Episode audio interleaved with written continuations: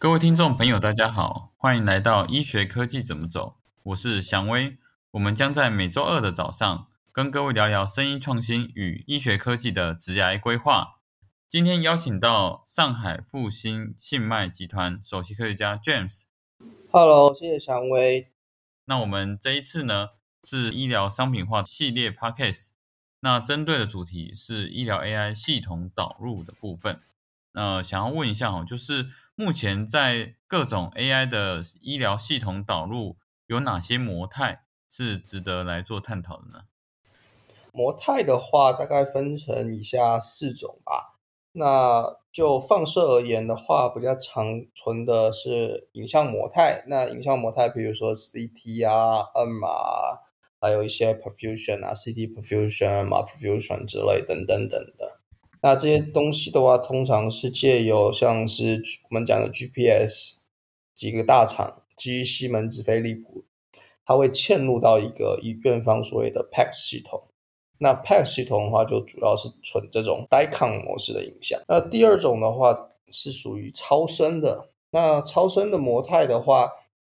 呃，主要分成两种，一种是一个静态的，也就是所谓的一个图片。那另外一种是所谓的影像 B 流那超声的目前来讲的话是有比较规范的，也有比较不不规范的啦。那看每个牌子大大小小不一定。那它主要有些是存在本地，有就是它的这个 PC 上面，那有些是会。Integrate 到中央的一个集成的系统里面。那再来的话就是病理的，病理的话就主要是这个我们讲的 whole slide image，就是全波片的数字化的扫描。那它这个东西也是发展算是最晚的。那它有分成结合这个扫描仪 scanner 的一个本地储存，那慢慢的呃会。嵌入到一个中央的一个统一管理的系统，那这个部分其实还在发展当中。那第四个部分就是所谓的 HIS 系统。那 HIS 系统的话，主要就是跟 AI 有关的，就是一些文本的信息。那譬如说这个男生还是女生啊，体重、身高啊，以及女生的话，她可能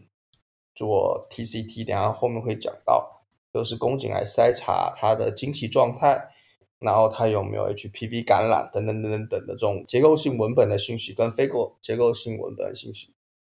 然后另外一部分就是所谓的基因，它如果做当 string 基因 sequencing 的话啊，或者是 HCA PCR 的结果，它也都是以这个文本的信息，它有可能会把 integrate 到这种 his 的系统。那 genome type 有也会有独立的一个东西，然后最后的话大概就是这四种比较常用的模态。了解了解，那听起来是还蛮多哈，我们蛮常听到就是 MRI、CT 影像模态。哦，那呃，富哥，我想更细部的去了解所谓影像模态配置系统，呃，CTMR，那这是听起来是最常见也最完整的，那可以详细了解一下呃这一个导入系统的流程呢？呃，导入系统的话，通常呃。呃，我们是会依照这个两种类型的 ID 去做导入的。那一种比较常用叫做 Study ID，那 Study ID 通常是针对某一个病患的某一个呃问题做的一系列的数据的采集。那以这个 Stroke，呃，中风来讲的话，它可能会拍呃 NCCT、Non-Contrast CT、CTA 以及 CTU Perfusion。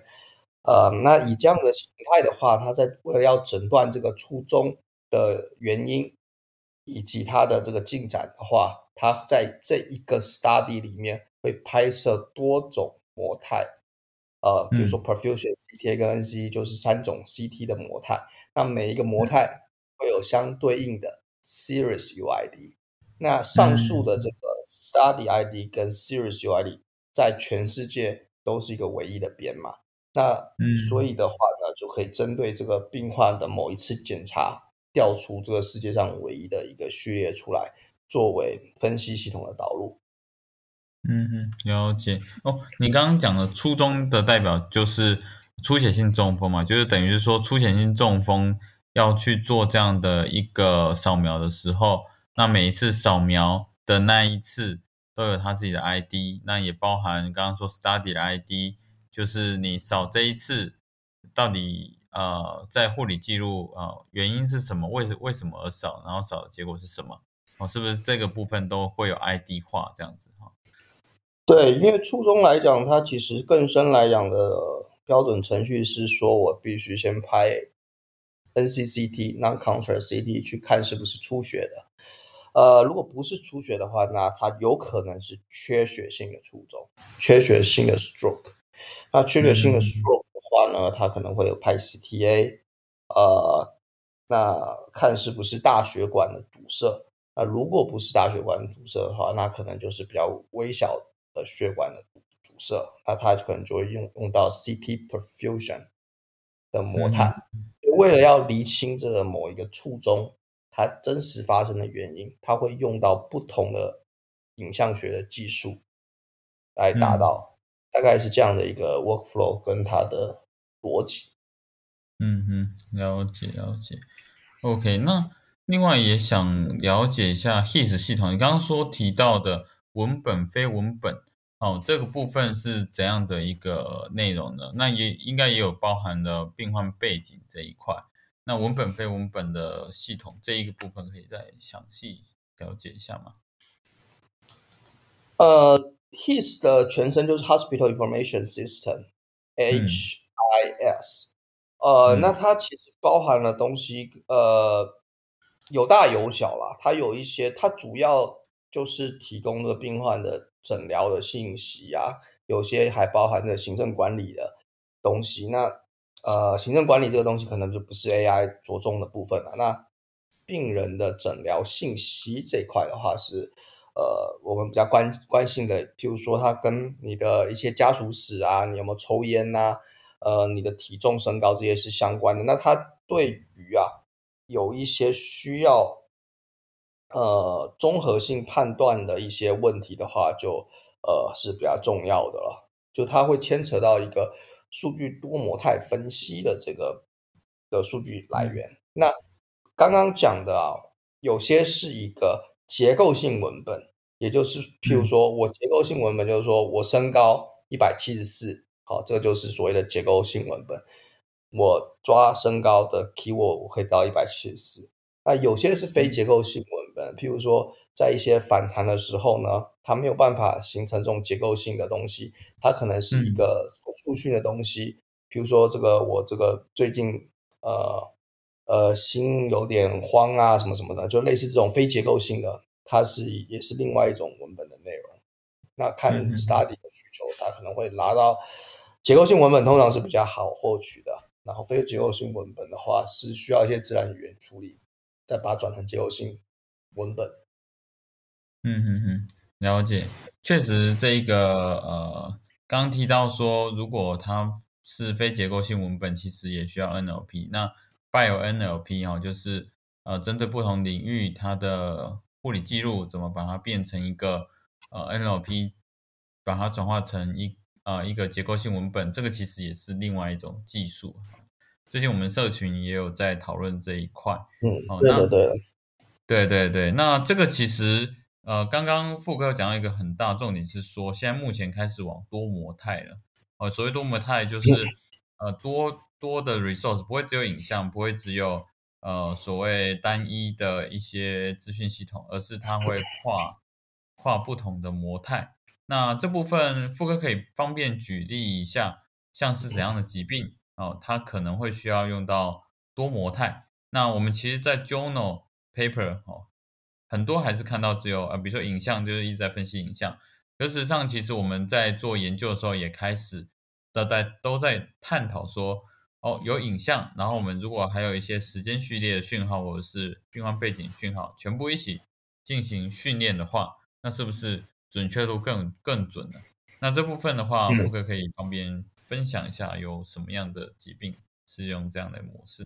好好的，我我先举个例子给大家。呃，了解一下啊，就是说，呃，宫颈的 TC 呃 T 筛查的话，主要是借由这个呃细胞病理学去看这个是不是呃有这个宫颈癌的可能。那它这个东西的话，其实啊，在细胞病理学上面，它其实跟这个女性是不是停经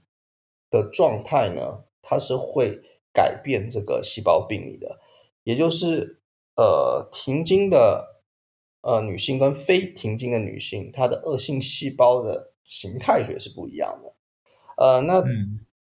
另呃对，然后另外一个啊，就是说这个有没有 HPV 感染？因为 HPV 是导致宫颈癌的一个很大的原因。那它三号也是会影响到这个细胞形态学以及你判断良恶性的一个 reference。所以呢，在临床判断 TCT 是不是良恶性的这个问题，本来就不会只看影像。好，嗯，那人工智能其实它很大的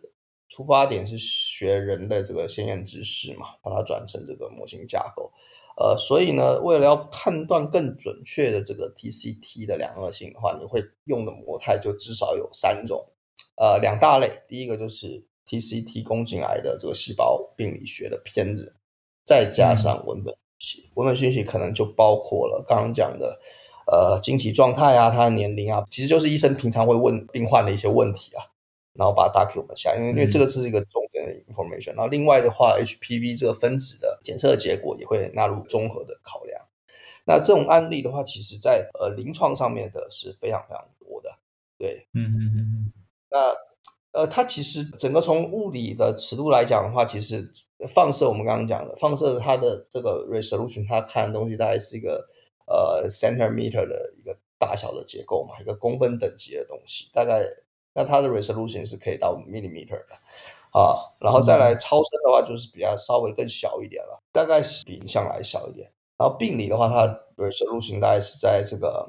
呃 micrometer 等级的这个 resolution，所以大概是在降到大概一千一千分之一吧。然后分子的话就更小了嘛，像 DNA 这种东西的话就更小了。它所以它是一个不同的物理尺寸。那它表现的话，就是越往上的话就是越 phenotype，越往下就越 genotype。那中间的话，它其实是有些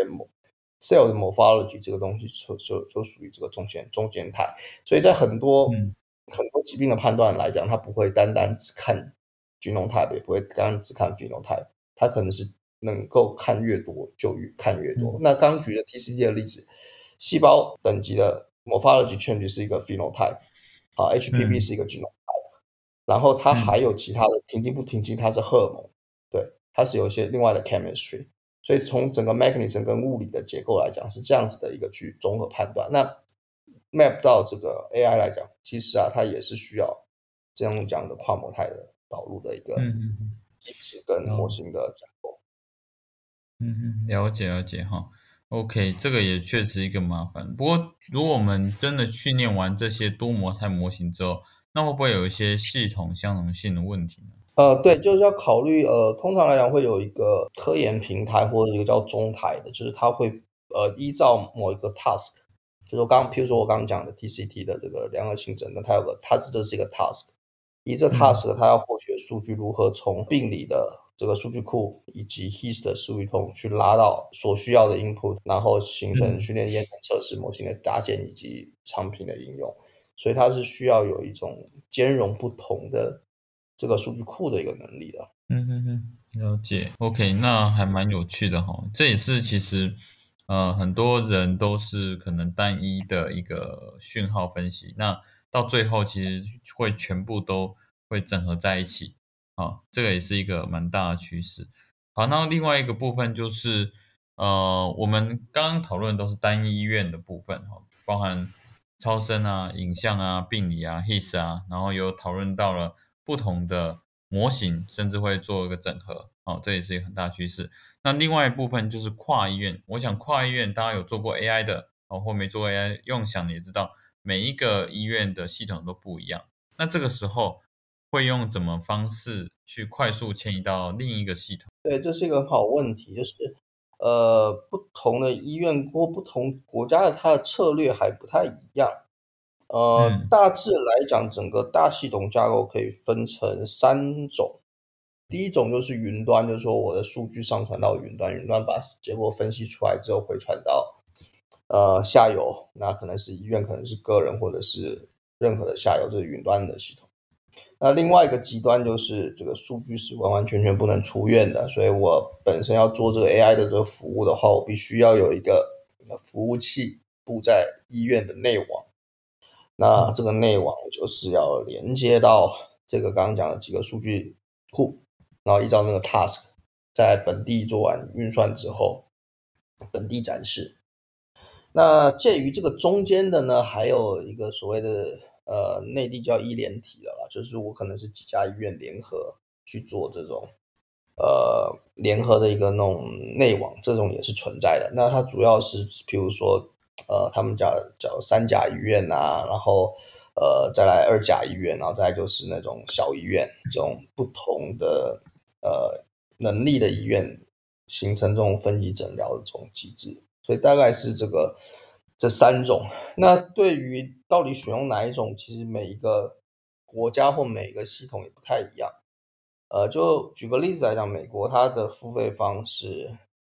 呃，私人保险公司嘛。所以私人保险公司的话，它可能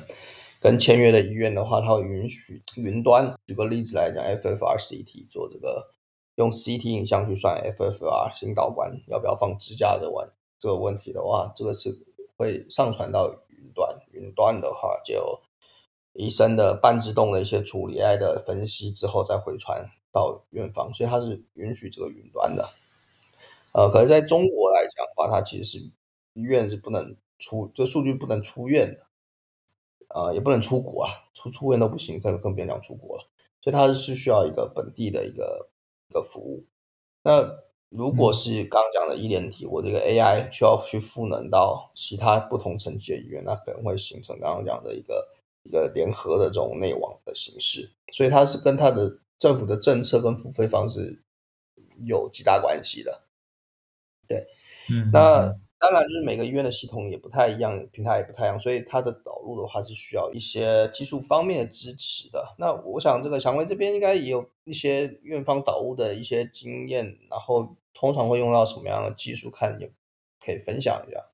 好啊，好啊，我们常见的就是属于叫做 Docker 哈，D O C K E R 哦，它是一个开源专案。那它其实是一个呃，可以进行把各个资料库啊，或者是 AI 啊，哈，AI 模型啊，好，还有 API 的一些串接呢，把它作为容器化。那它就是运行，你知道，呃，在 AI 我们要运行的时候，它需要一些应用程式的环境。那这个时候，它可以把它容器化，把这些环境都容器化。那这部分就可以哦，在不同医院之下，你在固定的资料库格式，比如说你要训练模型，大家也知道。如果你已经定好 feature，定好这些模型的架构，那你势必这一个呃资料库都是类似的，也包含模型也是类似的。所以在这个情况下，都是类似的情况之下，你如果要到下一个医院，你可能要去 import 不同的环境，或是安装不同环境。可是这个 Docker 封封装成一个容器化平台之后，就可以快速的到下一个医院。那这个时候这个容器化呢？只要去串接现有的医院配置系统，然后去捞取资料之后，然后在里面做运运算，算完之后吐出来这个资讯回呃 HIS 系统，那这个时候就可以直接呈现结果了。对于这个下一家医院而言呢，不需要花太多的工哦。这里也跟大家说，就是 AI 其实在量产这一块我，就是所谓所谓的推行各个医院的时候，花越少工，就等于你的成本就可以真正压低。不然到最后全部重来的话，很容易在销售价格上面是比较难压低的。哎，所以在这个时候，容器化是还蛮关键。然后另外一个部分会花到工的就是资料库的部分，那就也就是 F 呃每一个资料库可能用呃 MySQL、PostSQL 或 MongoDB 都有可能。那现在目前国际化有一个叫 FHIR，那他希望每一个医院的资料库都有一个固定格式。那这样的话，我们 transfer 到另外一个医院的时候，假设我们是串呃 his 系统，那这个时候呢就很吃你这个医院的资料库到底是不是公有的格式。那如果是公有的格式的话，我们 API 不用全部重写。可是如果是公有格式的话，啊，如果不是公有格式的话，那这样 API 又要重写，那其实这个这个又是变成导入成本的问题了哈。所以这个部分我提供两个，一个就是容器化，另外一个是 FHIR，这两个都是一个蛮大的趋势。很关键，很关键。这在实际产品落地的时候的那个呃复杂度的问题，这个两个都很关键。嗯嗯嗯，不然运维人员会会哭哭出来，部署跟运维人，对啊，这这不容易不容易，对啊，这个这个维护人员，你 F A 你可能就要养不少的，不不只是后台维护，还要去到本地端。那刚刚富哥也有提到，如果你把 server 部部署到医院，那如果有些问题的时候，有些是可以远距操作，有些你只能到现场操作。如果到现场的，那这个人力成本就真的比比起之前都还高。哎这对这非常非常重要，因为我们确实也走过这种吃亏啦。就是你这没做好的话，有些东西就是医院其实相对来讲系统封闭，它不太让你去远端处理一些东西的，所以或是有那个你就解决不了了。那你人等于要飞过去。那在像是内地那种比较大的这种城市的话，它可能你飞过去不可能当天来回嘛。嗯，你解决问题。不能是当天解决的，你可能就是有一个维护人员，你除了付他工资之外，他的这个差旅费可能就很吓人。如果这个设计的不好的话，那这个东西，呃，顾客也不满意，公司内部又花费很多的资源再去做这个部署跟维护以及修改，那确实是一个很头痛的事情。嗯，确实确实，而且每一次模型哈，我们说呃，非 AI 跟 AI 有一个呃差异点就是。AI 其实会一直 upgrade，然后有时候临床有时候会觉得说，哎，是不是加一个非一个 feature，那是不是更好？那又想要修改模型，或者说我们模型一直不断的呃日新月异，那大家当你的竞争者哈使用了最新的模型的时候，你也不得不也去用使用最新模型，所以就变成说模型这一块也会是一个 maintain 的一个问题啊。如果你是单纯的互联系统，就是。一般物联系统通常你界面改改到最后就没有什么，可是你模型一定会一直 upgrade，所以在这个部分哦，就是在模型的 retrain 或者是模型的新的模型架构的一个 upgrade，这也都是蛮常会在受到不少挑战的一个过程啊。嗯，对的。对对对，好，那这部分刚刚有提到飞机飞过去，那我让我想到那个跨国导入的部分。刚我想富哥应该只是提到说不同城市嘛，你可能城市啊就要搭个火车或者飞过去。那如果跨国的话，那这部分会遇到什么问题呢？跨国的话，其实。呃，现在 AI 的话，大家的下一个趋势就是一个泛化性的问题。泛化性的问题的话，它从一个区域性的泛化性吧，就是譬如说在呃内地不同地区的医院、不同厂牌、不同这个流程得到 data 或参数的设计的泛化性，大概呃是一个热门的话题，大家都在着手进行的，就是这种多动性的。Multi Center Study，那它的主要目的就是说，我在我希望我的模型啊，至少在一个可控的范围，我的 performance 表现的是一个一致的。就是说我在 A 医院得到效果，譬如说 AUC 假是零点九好了，我到 B 医院，我希望可以零维持在零点九上下，它不会掉到零点零点五或零点六。哦，就是我希望这样，我这样我这样的话，我就泛化性就很差。那除了这个院与院之间的话，其实国与国啊，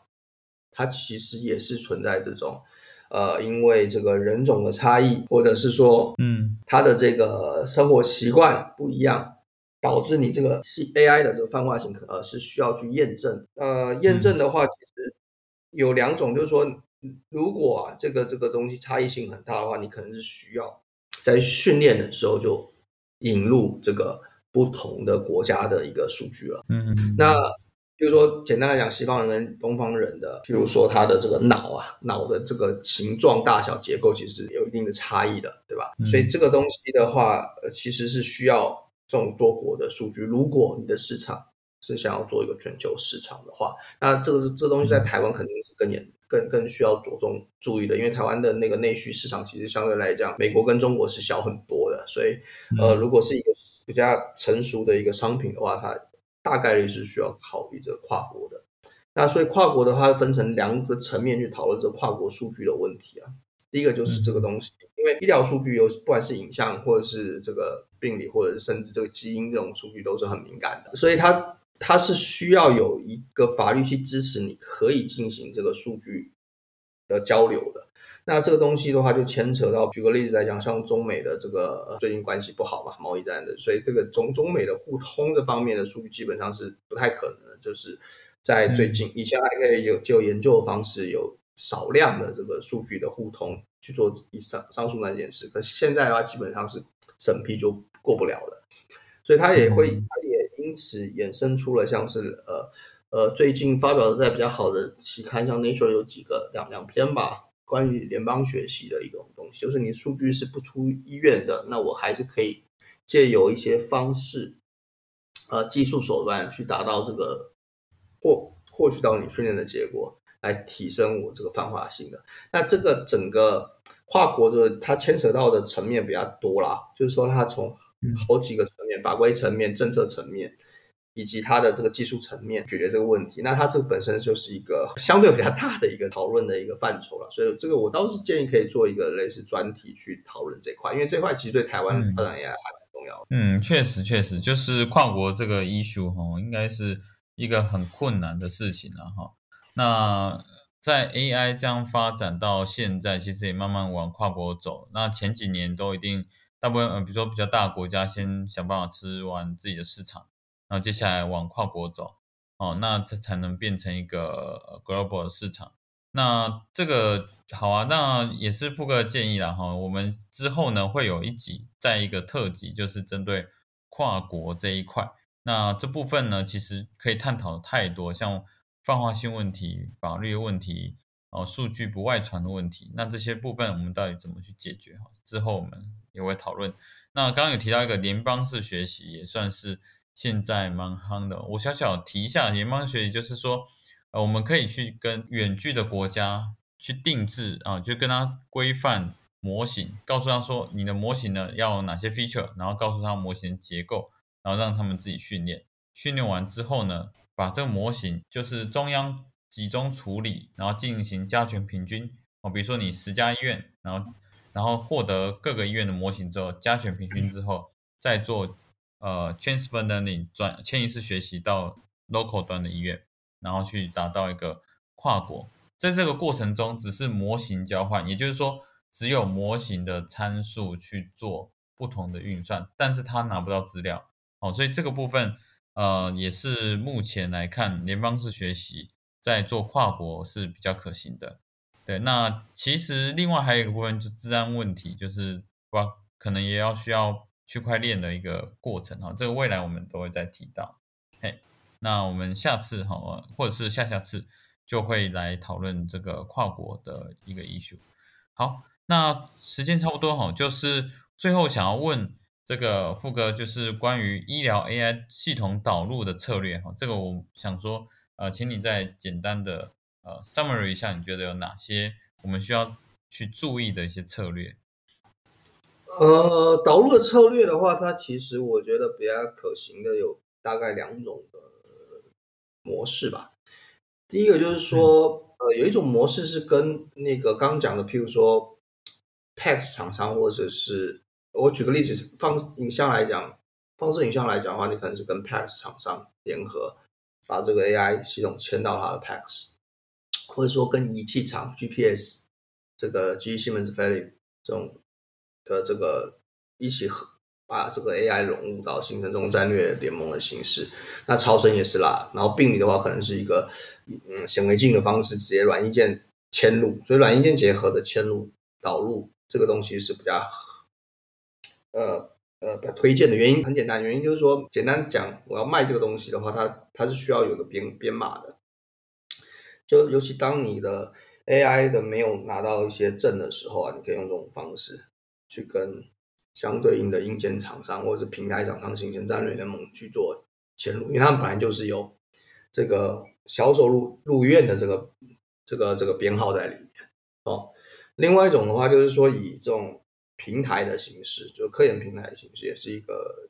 路子去走啊。所以就是它就是以你的科研平台去做某某一种科研的这个服务，譬如说讲刚刚讲的宫颈癌筛查，所以我就可以。借由这个科研平台布一个 server 去去拿到我想要的一个数据，然后把这个分析的结果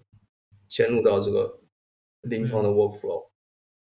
所以第二种也是一种形式啦。那大概是这个。那你拿到证之后呢，它又有不同的一个形式啊，就是说，呃，通常来讲要纯粹只卖软件的话，这个难度比较大，呃，除非是你你的这个 AI 真的是非非非非常的极度优秀，或者市场极度的，呃，没有你就做不了什么事情。那除此之外的呢，呃，需要考虑一些，呃，羊毛出在。猪身上狗买单之类的，就是说你可能是跟跟药厂联合去做一个呃产品的设计，呃，它可能是符合你药药品销售的一个某一个环节，然后它获利的是这个病人，然后医院也赚钱，药厂也赚钱，这个商业模式会决定你的导入的一个策略，所以嗯，依到不同的这个。